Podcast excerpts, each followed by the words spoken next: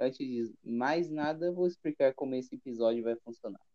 Nós vamos conversar como se fosse um tipo de linha do tempo, ou seja, iremos discutir alguns fatos ocorridos de uma maneira cronológica, desde a época da escravidão até os dias mais recentes. Mas eu não vou falar de tudo isso sozinho. Os meus amigos Ana Júlia. Oi, pessoal. Natiele. Olá, pessoal e Vinícius. Fala, pessoal. Estarão comigo nesse episódio.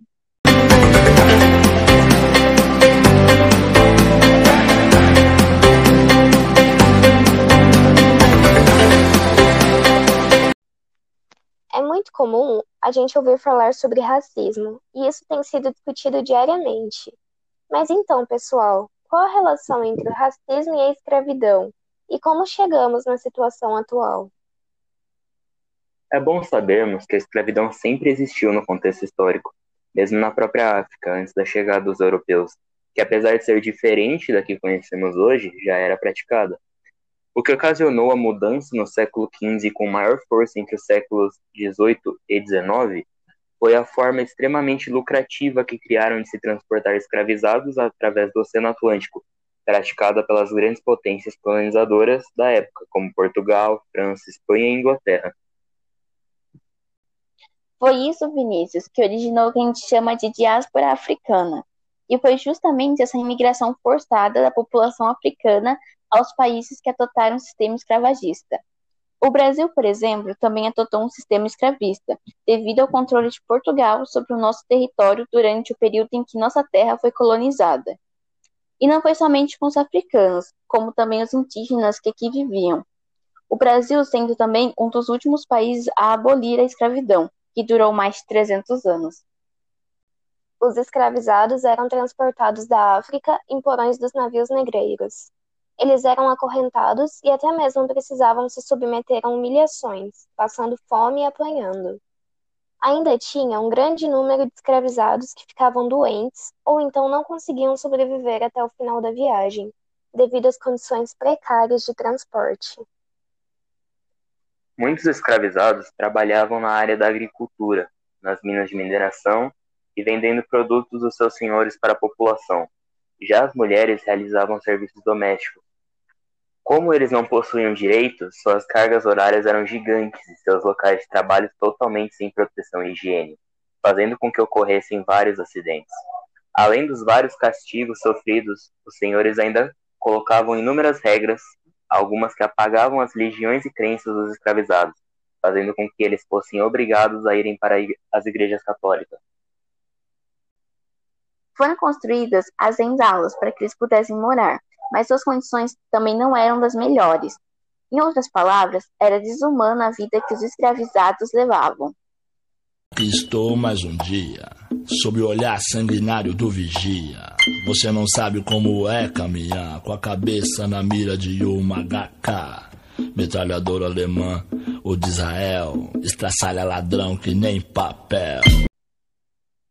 Durante o período da escravidão, o movimento abolicionista ganhou força junto com as formas existentes dos escravizados, que eram feitas por meio de revoltas e fugas que conseguiam fugir normalmente se juntavam um quilombo, um abrigo para escravizados fugitivos, onde eles poderiam se esconder e viver sem as rédeas da escravidão. O quilombo que tem destaque na história é o quilombo de Palmares, que foi liderado por um ex-escravizado com o nome de Zumbi.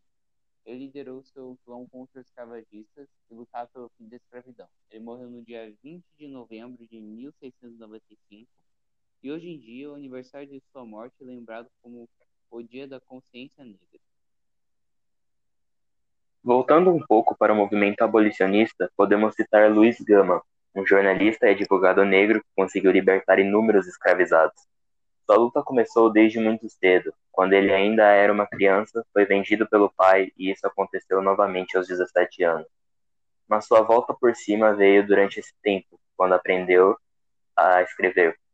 Depois disso, Luiz começou a utilizar os jornais que ele próprio criou para expor as injustiças que ocorriam com os negros. Ele também usou sua voz para pedir mudanças e, acima de tudo, exigir liberdade aos escravizados. Sua história conseguiu inspirar muitas pessoas que, com o tempo, se juntaram à causa aumentando assim a pressão do povo a favor da abolição. Infelizmente, Luiz e Zumbi não puderam vivenciar o fim da escravidão pelo qual eles tanto lutaram, já que a Lei Áurea, que marcou o fim dela, só foi assinada em 13 de maio de 1888, alguns anos depois da morte do jornalista e quase dois séculos depois da morte de Zumbi. Para encerrar o primeiro período da nossa linha do tempo, vamos tocar agora um trecho da música Cangoma Me Chamou, e a Ana vai fazer alguns comentários sobre ela. Tava dormindo, Cangoma me chamou. Tava dormindo, Cangoma me chamou. Disse: Levanta, povo, cativeiro já acabou. Disse: Levanta, povo, cativeiro já acabou. Tava dormindo, Cangoma me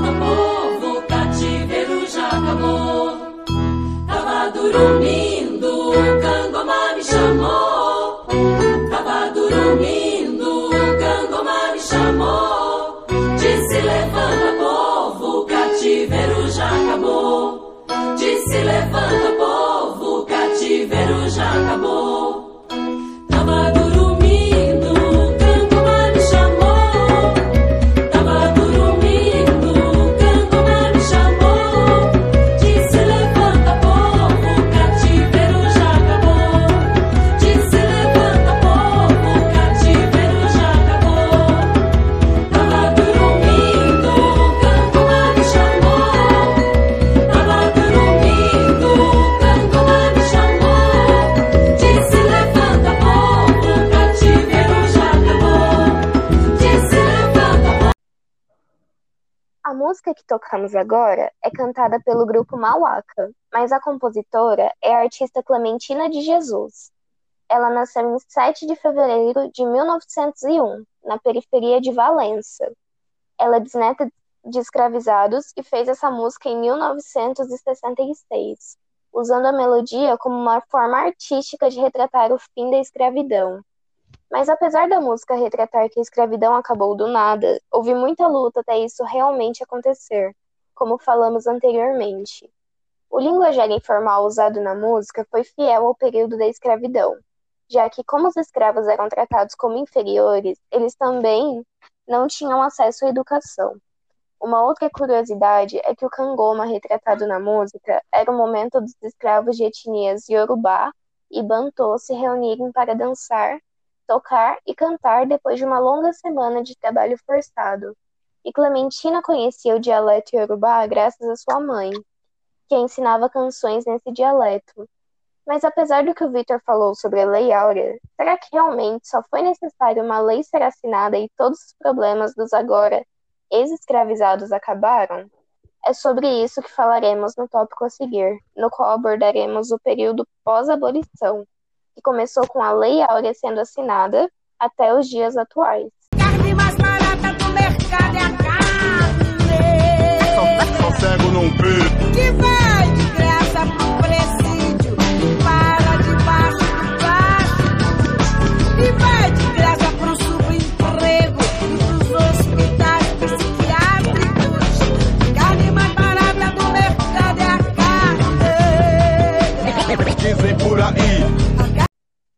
Um dos legados da escravidão que infelizmente se mantém até hoje é o racismo, que, como dito por Silvio Almeida, o racismo é uma forma sistemática de discriminação que tem a raça como fundamento e que se manifesta por meio de práticas conscientes ou inconscientes que culminam em desvantagens ou privilégios para indivíduos, a depender do grupo racial ao qual pertençam. E isso fez com que, mesmo após a Lei Áurea ter sido assinada e a escravidão ter acabado no papel, muitas pessoas mantinham pensamentos de superioridade sobre os povos negros. Muitos dos ex-escravizados, apesar de serem livres, não conseguiam arranjar emprego por conta dessa discriminação e acabavam tendo que trabalhar para os seus antigos senhores. Por conta do pensamento de superioridade enraizado em nós, essas dificuldades de arranjar emprego perduram até os dias atuais. Algumas pessoas ainda têm certo preconceito de contratar pessoas negras, Um exemplo disso são os filmes e novelas antigas, nos quais até pouco tempo os negros raramente tinham papel principal, e o máximo que conseguiam eram ser retratados como empregados ou bandidos, como uma forma de enraizar o pensamento do negro ser perigoso e incapaz de realizar grandes funções. Isso nos leva até o mito da democracia racial. A democracia racial é uma ideia exclusivamente falada no Brasil que diz que não existe racismo no nosso país, e todas as etnias do país vivem em paz e sem discriminação, já que somos todos frutos de uma grande miscigenação. Como já falei, isso não passa de um mito. Negros sofrem diversos ataques e crimes a eles, apesar de existirem leis como o artigo 5 da Declaração dos Direitos Humanos, que fala: todos são iguais perante a lei, sem distinção de qualquer natureza. Então, Vitor, mas apesar de existirem leis, nós claramente não podemos dizer que a democracia racial existe. Pois se isso realmente existisse, não teríamos dados que nos dizem que o número de homicídios de pessoas negras cresceu 11,5%, enquanto as demais caiu 13%. Isso dentro dos últimos 11 anos. O caso do motoboy Matheus aqui no Brasil e mais recentemente João Alberto em Porto Alegre foram alguns dos casos que repercutiram bastante esse ano e nos mostraram como essa ideologia não existe. E que também o racismo não é um problema só do Brasil, e sim do mundo. Por exemplo, o caso do americano George Floyd, que foi morto por causa de um policial racista. Isso porque foram casos que ganharam repercussão. Quem sabe o tanto de casos que aconteceram e sequer foram noticiados, ou até mesmo omitidos. Isso, Vinícius. Isso, Vinícius, porque ainda estamos falando dos casos que acontecem fisicamente.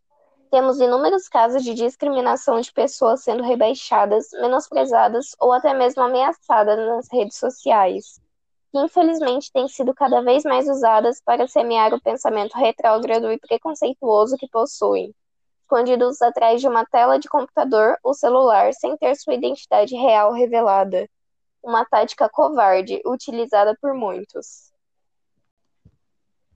Agora, terminando esse tópico, iremos dar início à última parte do programa de hoje. É muito comum vermos produções culturais do Brasil e de outros países fazendo críticas sociais da nossa realidade. A seguir, iremos ver uma dessas produções, um livro. O livro O ódio que você semeia, escrito pela estadunidense Eng Thomas, traz uma crítica muito bem construída aos infelizes pensamentos racistas de muitos policiais. O livro conta a história de Star, que assiste ao seu melhor amigo Khalil ser assassinado em sua frente por um policial, motivado pelo medo e principalmente pelo racismo. Khalil iria apenas pegar uma escova no banco de trás, e sem pensar duas vezes, o oficial atirou, pensando que ele iria pegar uma arma. E não foi apenas um tiro, foram três. O restante da história narra o processo de julgamento do policial, as revoltas da população por causa do ocorrido e os momentos reflexivos de Star, quando ela percebe que não pode ficar calada diante da situação. Este livro foi baseado em um caso real. Oscar Grant, de 22 anos, foi assassinado no dia do Ano Novo, em 2009, por um policial que também pensou que ele estava armado. O caso deu início a uma sequência de protestos por parte das pessoas de Oakland, que viram novos casos como esse acontecendo. Podemos até citar uma frase da obra que faz referência a isso e diz: Nossas vozes são arma. E Vinícius, essa frase também se liga diretamente com o Harlem Renaissance, que foi um movimento político-cultural que teve origem no Harlem, Estados Unidos, levando diversos artistas negros a protestar por meio da arte contra a discriminação que sofriam, também usando suas vozes como armas. O motivo teve grandes nomes como Langston Hughes e Louis Armstrong. É incrível pensarmos que até mesmo nas formas artísticas as pessoas são desvalorizadas. Um claro exemplo disso são os raps, que sempre foram uma escapatória, uma maneira das pessoas demonstrarem sua realidade e que sempre foi visto como uma música de bandido, sempre sendo marginalizada. Nos Estados Unidos, por exemplo, isso só foi começar a ser mais aceito quando Eminem começou a fazer música. A mesma coisa aconteceu aqui no Brasil. O rap sempre foi visto de uma maneira marginalizada até o Gabriel Pensador começar nesse mundo. Não estamos de maneira alguma querendo criticar o trabalho desses dois, Mas é curioso como o simples fato de uma pessoa branca começar a fazer algo antes criticado e as pessoas começarem a aceitar muito mais. Isso também ocorreu com o samba, sempre foi visto dessa forma marginalizada, e tudo isso também dá pela visão preconceituosa das pessoas. E para encerrarmos o programa de hoje, que tal darmos uma olhada em como a poesia, assim como o rap, pode ser usada como um instrumento de luta contra o racismo? O poema em questão é Tiro ao Alvo, escrito por Timóteo Oliveira e interpretado por Jairo Pereira e Felipe Rocha, para o canal Palavra Negra. O vídeo foi postado no dia 13 de maio de 2019.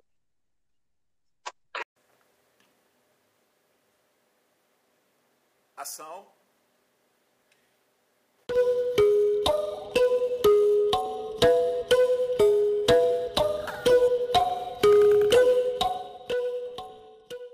Alvo foi o que virei aos olhos daquele sujeito. Alvo. Alva era a cor do lençol na cabeça deste opressor. Alvo. Foi o que me tornei por não ter a pele alva. Alva feito a pomba. Eu sou a pomba. E no peito tenho duas balas. Alvo foi o que senti ao sentir meu corpo negro na mira da bala. Alva era a mão que segurava a arma. Alvo. A bala perdida. Nem tão perdida achou seu alvo. O meu corpo baleado, no chão estirado. Quem era o agressor? Desculpe, não lembro. Me deu um branco.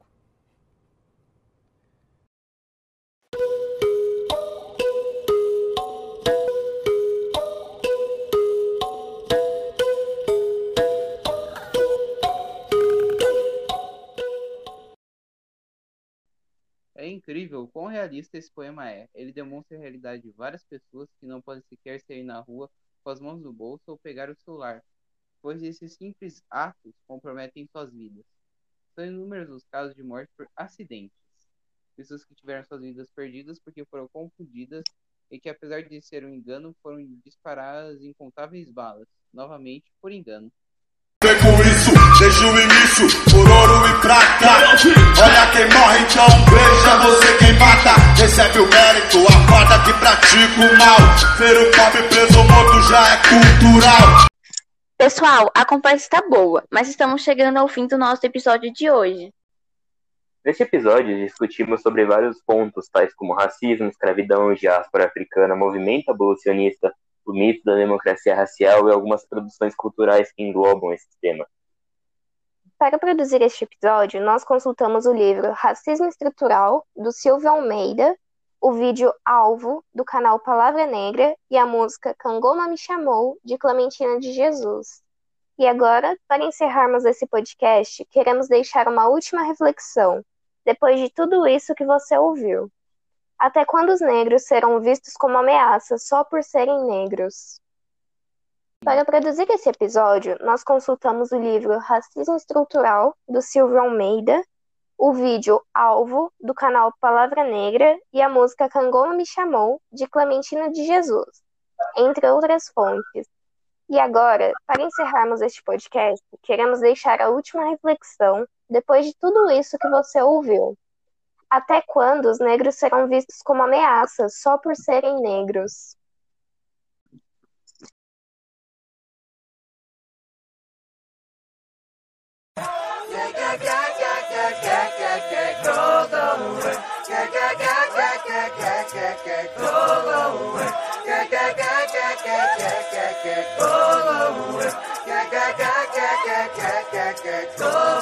We just wanna party.